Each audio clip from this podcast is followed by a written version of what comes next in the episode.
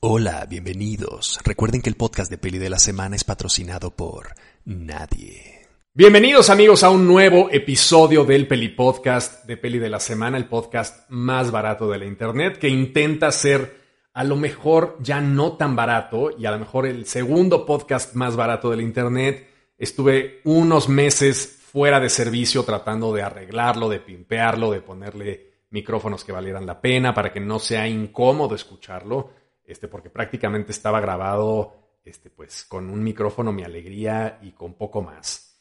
Y ahora eh, también tengo la idea de que el podcast funcione ya no solamente como un eh, pues, vehículo narrativo mío de desahogarme este, y sentarme una tarde a decir de qué chingas voy a hablar. Pues voy a hablar de esto y pues se me ocurre esto y lo voy a exponer, sino ya desarrollar algo un poco más investigado. Ahora, este episodio la finalidad que tiene es que yo la cague todo lo que pueda con el sonido y con todo lo que compré y con todo lo que estoy armando para poder mejorarlo para estos siguientes episodios que ya traen una carga de investigación muchísimo más fuerte y muchísimo más polémica. A veces me da mucho gusto que los podcasts no los puedan comentar porque si pusiera yo, si pusiera yo estos temas en el Instagram, eh, básicamente me cerrarían la cuenta. Pero el punto es, el punto es que antes de llegar, antes de llegar a esos temas tan polémicos, vamos a hacer este episodio de prueba hablando de un tema que no es tan polémico y que tal vez este, incluso nos caga un poco, que nos parece este, hasta cierto punto anacrónico, viejo, desgastado, eh, anticuado, que son los premios Oscar, ¿no? De por sí los premios, pues ya sabemos todo lo que significa, ¿no? Cada que vemos una lista eh, de las 10 mejores películas del año, que yo la voy a sacar dentro de poco para que todos hagan corajes, pero todo mundo ve ese tipo de productos y somos incapaces de decir, bueno, esta es la opinión de fulanito de tal. Esta es la opinión de unos viejos que se hacen llamar la Academia de Ciencias y Artes Cinematográficas de Estados Unidos. Esta es la opinión de unos viejos, ochenta y tantos viejos que manejan los Golden Globes. No, nos daría, la impresión de que los premios muchas veces fueran como gran, como el consenso de la crítica a nivel mundial y no es cierto. Ni siquiera significa, los premios ni siquiera, o sea, los Oscars ni siquiera le dan validez artística a nada, ni siquiera le dan trascendencia a las películas. Muchísimas de las películas que se han llevado el mayor galardón de la noche de los Oscars, nadie se acuerda de ellos el día de hoy.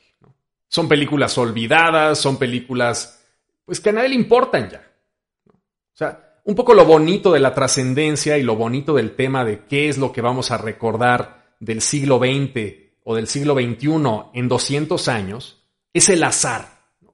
La imposibilidad de los críticos y la imposibilidad del mundo pop y la imposibilidad de los grandes santones que validan o no validan el arte de anticipar qué es lo que se va a quedar y qué no en la memoria colectiva de la humanidad. Y eso es impredecible. Podemos pensar que a lo mejor Roma de Alfonso Cuarón es una gran película. Muchos lo piensan. Pero de allá que en 100 años la vayamos a recordar, quién sabe. A lo mejor en 100 años envejece fatal y es una película anticuada que trataba temas de clase que ya no tienen sentido en ese momento y que a lo mejor solamente fue una ventana a un punto muy particular de una sociedad mexicana muy particular que ya no le interesa a nadie. Y su trascendencia se pierde y se borra y desaparece en la estratosfera de las miles de películas que se producen año con año y que seguramente en el año 3000 se van a producir todavía más y nos vamos a acordar a lo mejor del siglo XX con una o dos películas. Pero bueno, lo único cierto, lo único cierto es que no estamos en el año 3000 y que en nuestro presente nos interesan los chismes de nuestro presente. Y eso es los Oscar. Esos son los Oscar. El pinche chisme de nuestro presente. Y en esta ocasión, en estos Oscar que nos van a tocar ver ahora, y que, bueno, dentro de lo que cabe, tengo que decir que normalmente cuando son las nominaciones, pues siempre me quedo con un, vamos, las veo ya con un poco de humor, porque sé que van a ser una mierda y sé que van a nominar a muchas cosas que no valen la pena y sé que siempre van a decepcionar y llego casi siempre con el ánimo muy bajo, ¿no? Como cuando uno va a ver una película, pues no sé, ni, voy a decir los, el nombre de los directores porque luego me andan crucificando, pero cuando uno va a ver ciertas películas de ciertos directores ya sabe uno a lo que va y cuando uno va a ver las nominaciones a los Oscar sabe perfectamente a lo que va. Dentro de lo que cabe, tengo que aclarar que estas nominaciones tuvieron cosas que me gustaron bastante. ¿no? O sea, son nominaciones atípicas porque eh, pues se permitieron meter películas que yo no pensaba que estuvieran. Vamos, hay decepciones y hay tristezas como el hecho de que, por ejemplo, no esté Titane, que es una película que a mí me pareció espectacular, pero que entiendo perfectamente por qué no está en los Oscar. Este, vamos, eh, no me imagino a un académico de 70 años disfrutando una película como Titane, ¿no? En la que una mujer está pariendo el hijo de un coche, ¿no? O sea, lo entiendo, o sea, lo entiendo. No, no me enojo por eso. Tal vez me parece a lo mejor un poco más eh, escandaloso que no hayan nominado a, a Annette, ¿no? Esta película de Leos Carax, que es fantástica y que probablemente tenga pues la mejor actuación masculina del año, que es la de Adam Driver, ¿no? Es, eh, ojalá hayan podido ustedes ver este, de Annette, que es, una, es un musical muy atípico, muy extravagante, muy flamboyant, muy over the top, eh, pero que vale muchísimo la pena verlo. la actuación de Adam Driver es espectacular, no sabe cantar evidentemente, pero eso no importa, porque finalmente el documental lo que pretende es justamente eso.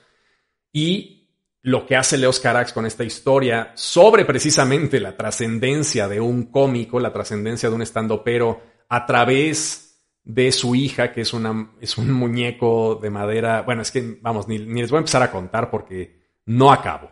Pero vamos, el punto es que entiendo perfectamente que no esté nominada Titane, entiendo hasta cierto punto que no esté nominada Annette, pero sí me gustó mucho que aparecieran ciertas películas como medio filtradas ahí, medio como metidas con calzador, ya no sé yo si políticamente correctas o, por, o por qué razón están ahí metidas, pero me gustó que estuvieran. Creo yo, y esta es una acotación que tengo que hacer, creo yo que la Academia de Artes y Ciencias Cinematográficas de Estados Unidos no es los Golden Globes. Alguna vez en un episodio este, del Peli Podcast, hablé de los globos de oro porque precisamente es un sistema centrado totalmente en la opinión de ochenta y tantos este, miembros de un selecto club eh, que deciden quiénes son las películas nominadas. En el caso de la academia, hay muchísimos miembros en activo, casi 8.500 personas que votan, que son miembros de la academia. ¿Por qué? Pues porque son actores, porque son fotógrafos, porque son directores que de alguna manera han tenido una participación importante en esa industria monstruosa que conocemos como Hollywood y que claro, en los Golden Globes es mucho más fácil desarrollar un mecanismo para corromper a ochenta y tantas personas y realmente ya es muy difícil desarrollar un mecanismo para corromper a 8.500 personas que son parte de esta academia de los Oscar. Entonces todos votan, sus votos valen igual. Y claro, como hay esta democracia que yo, vamos, siempre queda la duda de si eso no es, de que si se vale sospechar o no se vale sospechar, pero yo creo que en este caso hay cierta democracia en esos votos.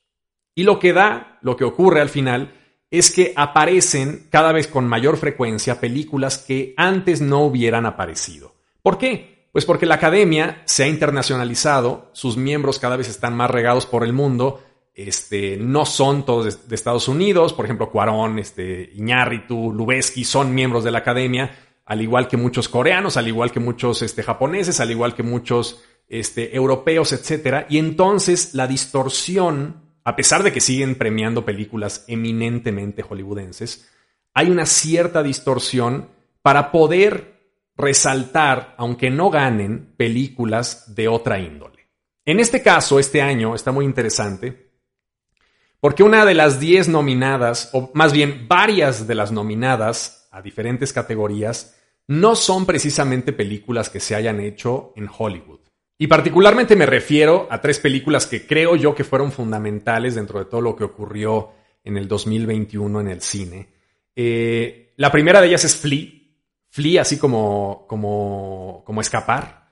Y es la historia de un chico gay iraní que escapa precisamente de todo este cambio totalitario que ocurrió en Irán de ser un país, eh, digamos, oriental, más o menos occidentalizado, a convertirse en un país completamente fundamentalista. Y claro, la homosexualidad en Irán es, es al día de hoy tremendamente penada. Hace unos, no sé si hace como dos, tres años, mm, creo que más, a lo mejor cuatro o cinco, habló este presidente iraní diciendo que la homosexualidad en su país no existía. O sea, simplemente no existía. O sea, no que, no que estuviera penada o no, que no se tenían que preocupar por ella porque realmente no existía. Era un país en el que no había esas anomalías. Entonces, este es una historia muy interesante que además está nominada a mejor documental, porque es una película documental. Está nominada a mejor película animada, pues precisamente porque es una historia documental que se cuenta a través de la animación. Y luego a mejor película extranjera también. Entonces, ese fue uno de los landmarks más interesantes de las nominaciones a los Oscars este año. Y luego, otra película que también vale mucho la pena que vean, que nada más tiene una nominación, es The Worst Person in the World, la peor persona del mundo, que está nominada a Mejor Guión Original y a Mejor Película Extranjera también, perdón, tiene ahí dos nominaciones. Y es una película de Joachim Trier, que es un director joven.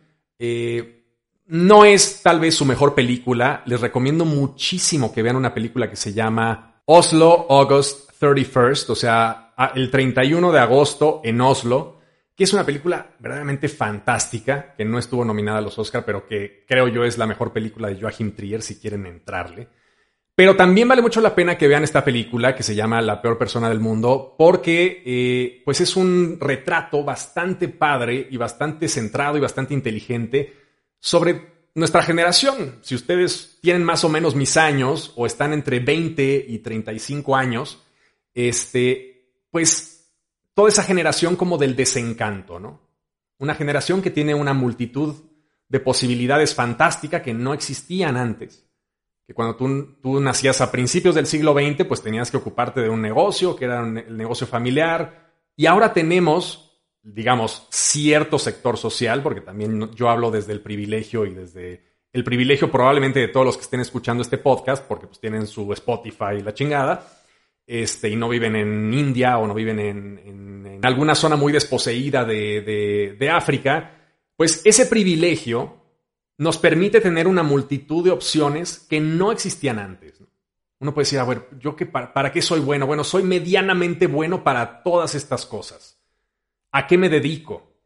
Y entonces viene un proceso de prueba y error que ha convertido la vida moderna en, un, pues en una especie de entelequia muy complicada asociada al azar, asociada a la imposibilidad de escoger algo.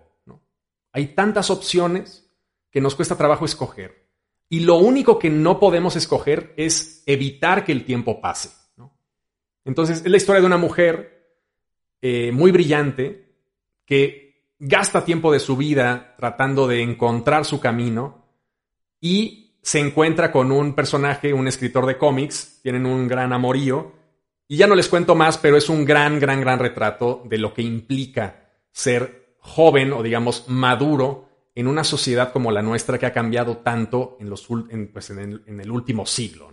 Y finalmente la gran, la gran sorpresa, digamos, de estas nominaciones a los Oscar del 2021 es sin lugar a dudas Drive My Car, que es una película este, de Hamaguchi que, que es una maravilla. O sea, no, puedo ni siquiera empezarles a describir esta película. De entrada, es una película que dura tres horas. Y cuando uno escucha que una película dura tres horas de inmediato, porque, a ver, somos, somos hijos de nuestra pinche sociedad, ¿no? Eso queda claro. Y podemos binge-watchear toda una pinche serie de 12 capítulos de una hora en dos días. Pero no nos vayan a proponer ver una película de tres horas porque decimos, ah, oh Dios mío, eso suena pesadísimo, ¿no? Este, te puedes echar 40 capítulos de The Office, pero no te puedes echar una película de tres horas. Ahora, les advierto, esta película de tres horas se van como agua. No es una película contemplativa que utilice las tres horas como para elongar un poco su tiempo o como para, para digamos, desarrollar una atmósfera narrativa que sea como muy contemplativa. Este no es Reigadas, no es Tarkovsky, no es Belatar. Es una película construida totalmente en torno a diálogos, pero a diálogos tan cabrones, tan genuinamente cabrones, que la película se va en chinga. En chinga absoluta. Es la historia de un hombre que pierde a su esposa este, y que está desarrollando una obra de teatro con el amante de su esposa. El amante, digamos, no sabe que el marido sabe que el otro estuvo cogiéndose a la esposa. Y entonces hay un proceso, digamos, él es el director de la obra y entonces contrata al amante de la esposa, que es un actor, para ser el protagonista de una obra de Anton Chekhov. Por eso ahorita estoy leyendo a Chekhov que me está volando la puta cabeza y pedí precisamente este, también eh, esta obra del tío Vania, que es una obra icónica de Chekhov, que tampoco he leído, pero que la voy a leer con motivo de, Drive My Car. Este, y, es, y, toda esa mezcla, digamos, del el proceso de infidelidad. Además, es que no, no, les puedo ni empezar a contar. La película tiene tantas cosas, tengo que escribir sobre ella porque tiene tantas cosas.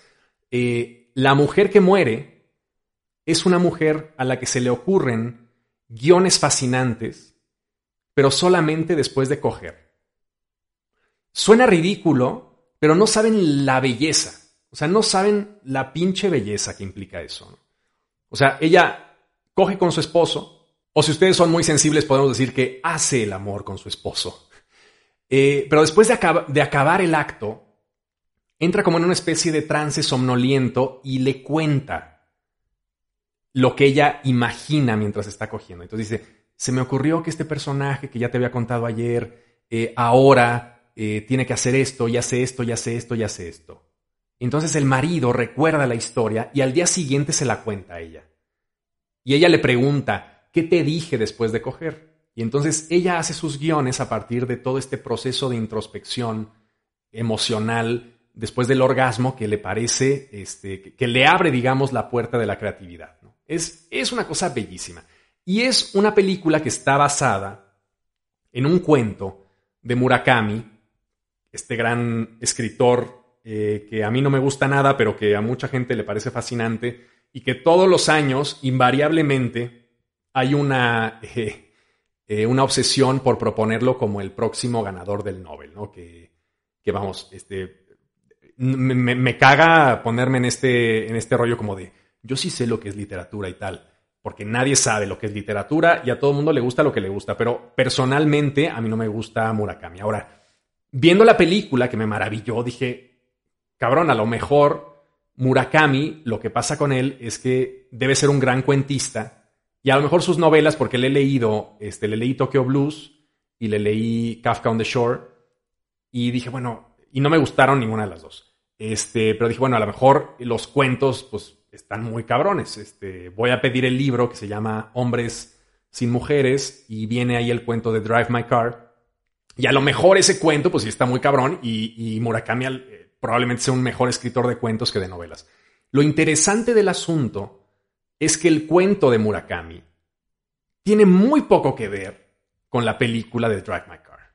O sea, lo que hace Hamaguchi es tomar el esqueleto del cuento, que es algo como muy simple, es un cuento de hecho pues muy poco vistoso, este, que no intenta ser demasiado poético ni nada, y tomando ese esqueleto lo llena de una serie de cosas fantásticas que no aparecen en el cuento. De hecho, esta anécdota que les conté de la mujer que tiene este, visiones creativas después del orgasmo no viene en el cuento y genera una, una especie de poema narrativo verdaderamente desaforado.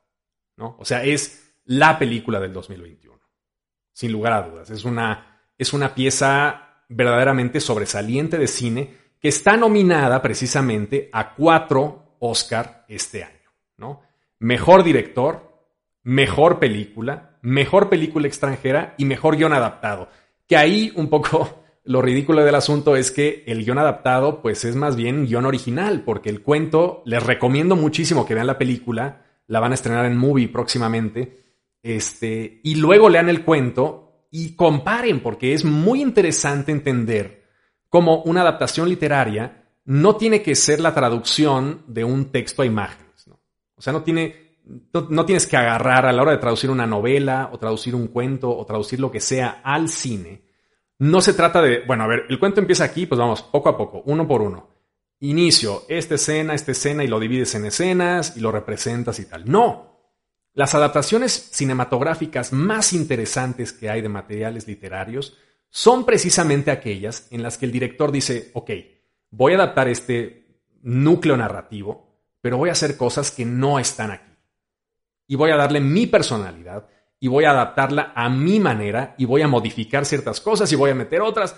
Y se genera un producto que, bueno, puede ser desastroso, pero que cuando sale es verdaderamente extraordinario. Y en este caso de la novela de Ryusuke Hamaguchi, o más bien de la, de la película de Ryusuke Hamaguchi eh, adaptada del cuento de Murakami, es un auténtico triunfo audiovisual. Ahora, resulta muy interesante cómo estas nuevas adiciones europeas y asiáticas a la lista, digamos, eh, hollywoodense clásica de los Oscar, pues hace ver realmente la gran diferencia que existe entre el cine top, por llamarlo de alguna forma, de otras latitudes y el cine, entre comillas, top que está produciendo la supuestamente más cabrona industria de cine a nivel internacional, que es Hollywood. Porque vamos, ¿qué se sentirá? O sea, ¿qué siente, por ejemplo, Coda, esta película sobre una familia sorda que, que ya la pueden ver en Amazon Prime y que, este, bueno, pues tiene unas cosas ahí, unos melodramas, sale Eugenio Derbez, este, y todo está involucrado. El, el, gran drama es una familia sorda que tiene una hija que sí escucha y entonces ella quiere cantar, pero pues entonces su arte es el único arte que le está vedado a los sordos y entonces no lo entienden. Bueno, este, ¿qué pensará también Belfast, que es una película de mierda que yo odié con toda mi alma, este, sobre el conflicto entre católicos y protestantes en Irlanda, la historia de un chico joven en un barrio, él es protestante y entonces está en un barrio católico y entonces ve cómo eh, pues bombardean, no bombardean, sino que vandalizan las casas de los católicos, etcétera, que es un tema interesantísimo, ¿no? Es un tema verdaderamente interesantísimo, pero que se adopta, o más bien este, se representa de una manera totalmente burda y chafa y simplista y maniquea y, clásica, ¿no? Desde que empieza la película uno sabe perfectamente por dónde va. Es estas películas este, que, bueno, tratan de darnos un mensaje a huevo, que todo es blanco o negro, vamos, una auténtica eh, simplera. ¿Qué sienten estas películas al compararse con Drive My Car, por ejemplo? O sea, sí hay como un, un cambio muy notable entre lo que está haciendo Hollywood ahora mismo y lo que se está haciendo en otros lados. Y es dramático, porque además entiendo perfectamente por qué no nominaron a, este, a por ejemplo. ¿no? y a otras tantas películas. Fue un gran año. Fue un grandísimo año. Pero si nominas a las grandes películas del 2021, no te queda espacio para meter ninguna pendejada hollywoodense. Entonces, es, es algo dramático porque eh, eh, creo que ellos mismos se han de dar cuenta que hay una diferencia abismal entre la producción artística hollywoodense y la producción artística a nivel internacional, pero no pueden hacer nada para ocultarlo porque se meten el balazo en el pie si cierran, digamos, todo a que, sea, sean solo nominados de Hollywood, pues todo el mundo dice, ah, pues los Oscars son demasiado hollywoodenses, este, no abren sus puertas, este, son Oscars so white. Y cuando abren la puerta, pues entonces resulta que los Oscars se dan cuenta que las películas de fuera pues están partiéndoles auténticamente la madre. Cosa que me da mucho gusto y que bueno, nos hace abrir un poco los ojos a lo que está fuera, ¿no? Me encantaría, creo que no va a pasar, Creo que no se va a repetir el fenómeno este, de, de Parasite este año. Creo que no va a ganar Drive My Car la mejor película, pero ya el solo hecho de que esté nominada y que alguien, algún despistado, eh, que no hubiera llegado esa película por otro medio, de repente diga, oye, esta película de qué será, tres horas, bueno, igual me la he hecho, y luego encuentra una, una auténtica maravilla y dice, Dios mío, pero es que todo lo que está compitiendo no tiene absolutamente nada que hacer contra esta película. La gran, la gran favorita de este año, que es El poder del perro de Jane Campion, realmente, si somos honestos, bueno, no hay, repito, en la apreciación artística no hay bien ni mal. Nos puede gustar el poder del perro mucho más que Drive My Car y está bien. Ahora, de acuerdo a lo que yo veo, está muchísimo más cabrona, infinitamente más cabrona Drive My Car que The Power of the Dog. Infinitamente.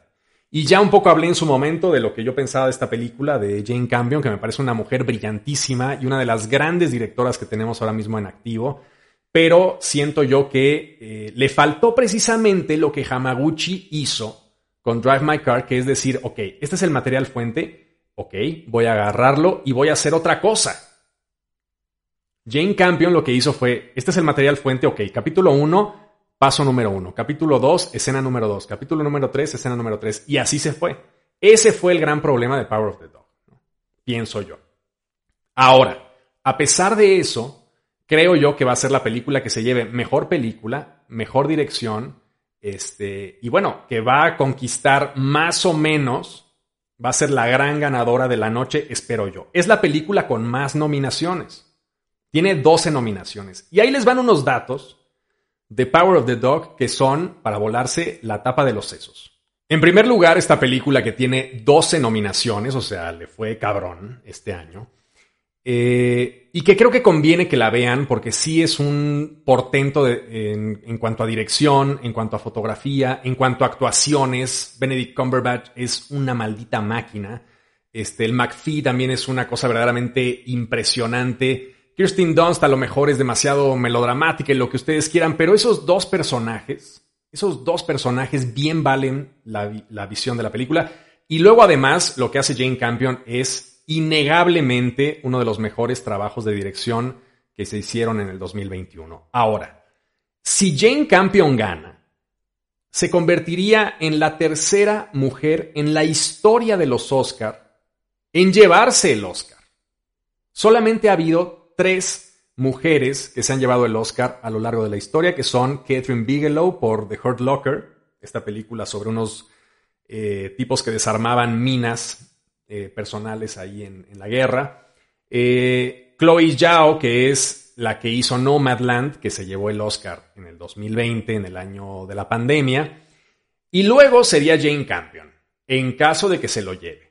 Ahora, esta estadística que suena como muy jodida y como muy dramática y como verdaderamente terrible y como que cómo puede ser, no es nada comparada con la estadística de la fotografía de The Power of the Dog.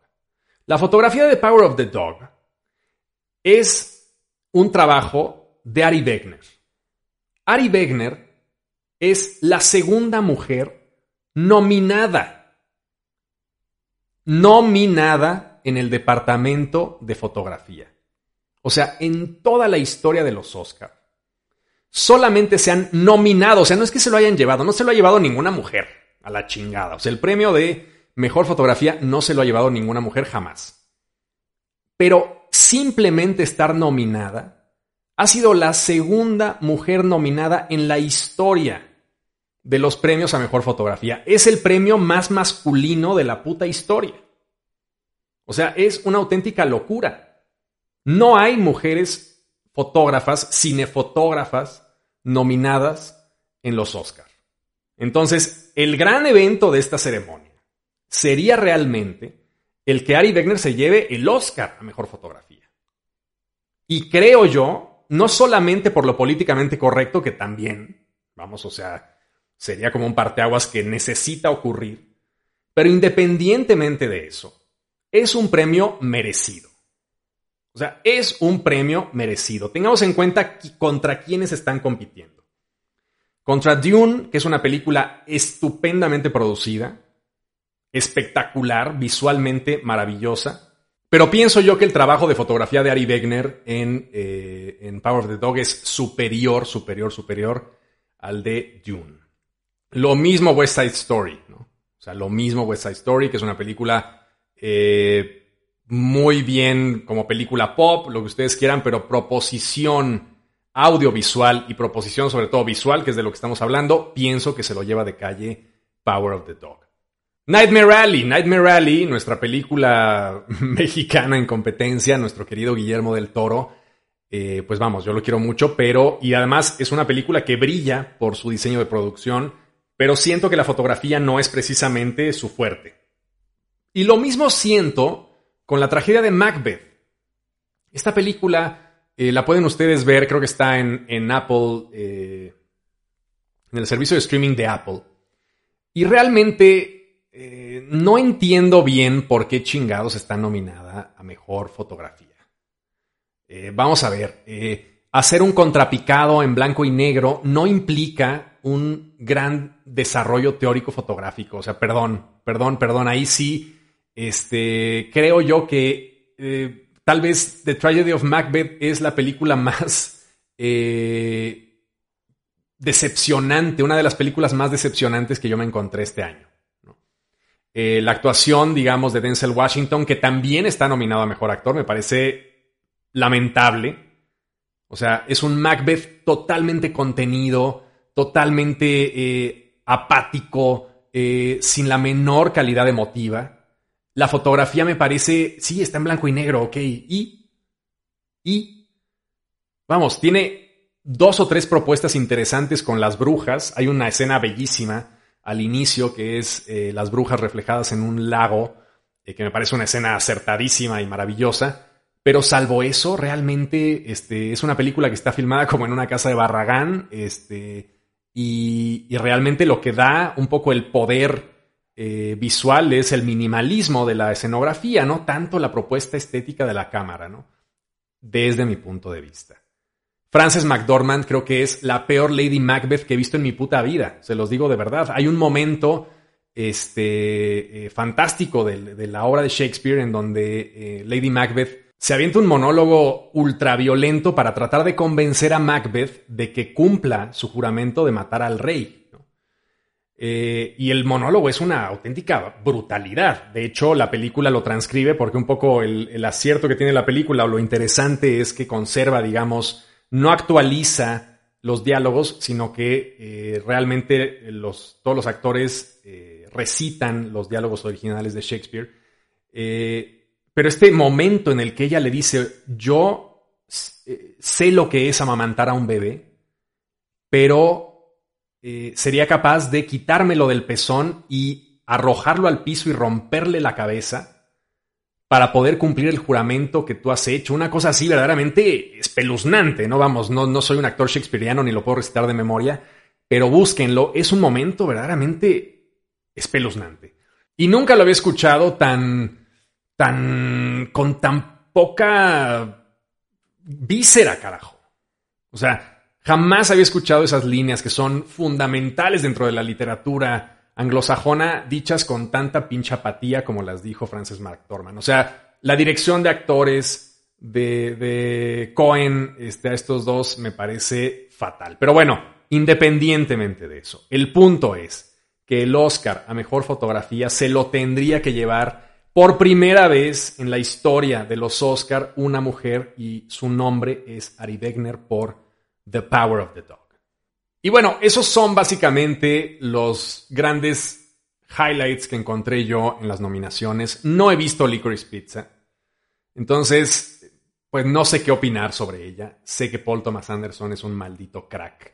Y de hecho, lo único que sé es que las nominaciones a mejor director del 2021 son verdaderamente espectaculares. O sea, si hubiera un Dream Team de directores, pues es que estarían estos, bueno, estos cuatro, porque está Kenneth Branagh por su pendejada de Belfast, que ese lo borramos, pero está Jane Campion, está Steven Spielberg, está Ryusuke Hamaguchi por Drive My Car y está Paul Thomas Anderson por Licorice Pizza. O sea, esta categoría es una categoría en donde están reunidos cuatro de los directores más cabrones que nos ha dado o que están trabajando ahora mismo en el siglo XXI. Es una gozada de, de, categoría.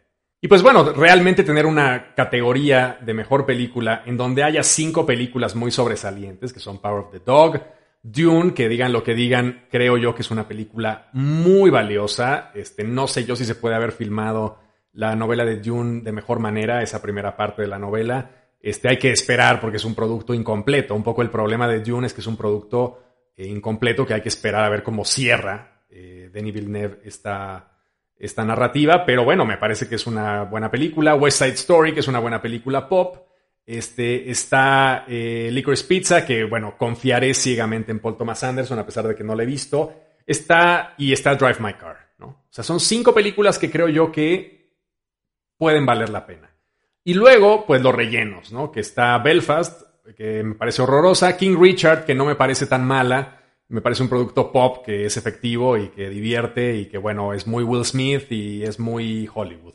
Este, Don't Look Up, que me divirtió mucho, pero no entiendo por qué chingados está nominada Mejor Película. Eh, Coda, que es una película clásica, un tearjerker melodramático clásico hollywoodense, que entiendo por qué está ahí, aunque no lo merece. Y Nightmare Alley de nuestro Guillermo del Toro, que realmente está ahí porque Martin Scorsese sacó un artículo cuando nadie estaba pelando a Nightmare Alley para que todo el mundo fuera a verla.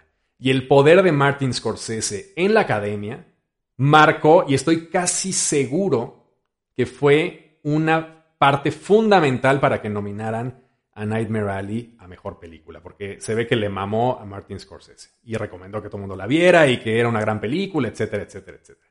Entonces, realmente las, salvo dos o tres películas, las nominaciones a mejor película están muy bien, sorprendentemente bien. Las coladas extranjeras en el resto de las categorías están sorprendentemente bien.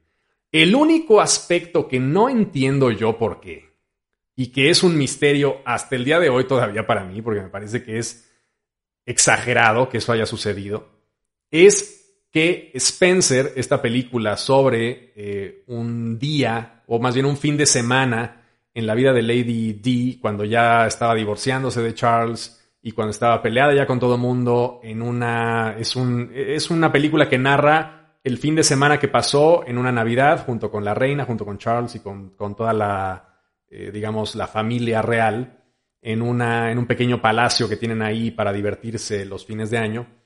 Eh, me pareció extraordinaria y está nominada solamente Kirsten Stewart.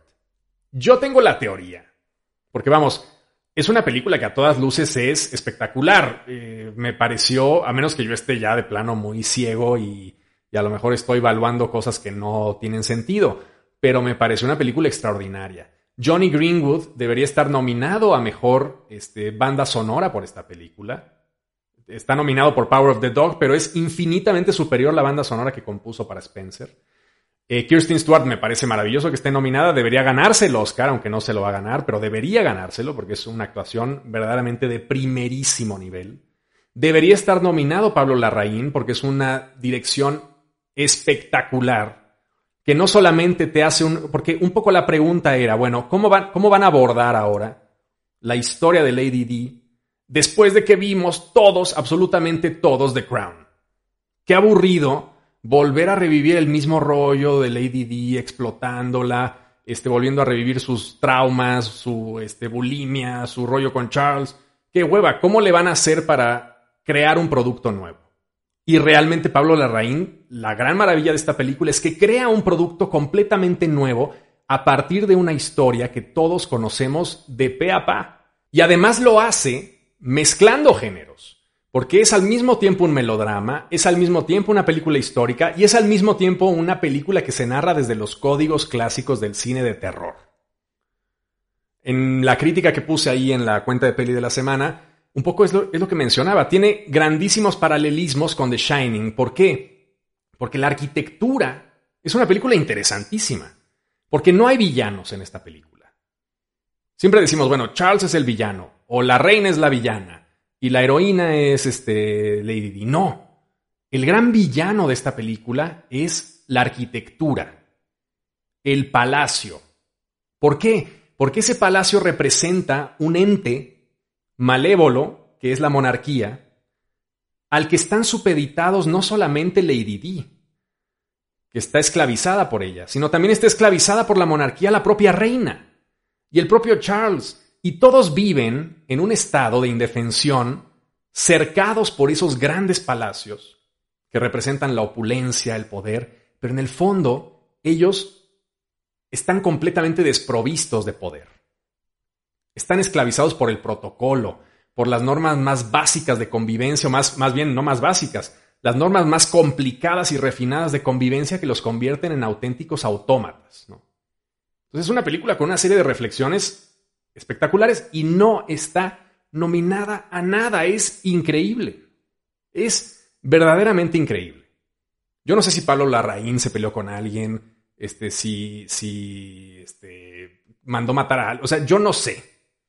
Pero ahí hay algo que no sabemos porque es inaudito que una película que no es Annette, que es una película difícil y que, bueno, puede ser, entiendo por qué no está nominada, porque es una película compleja, este, un musical que luego, este, además un musical con gente que no sabe cantar, este, o sea, entiendo, ¿no? Entiendo un poco por qué no está nominada. Pero Spencer tiene todos los elementos para estar nominada, para ser superior a Don't Look Up, a Coda, a este Nightmare Alley, a Belfast, y sin embargo no está.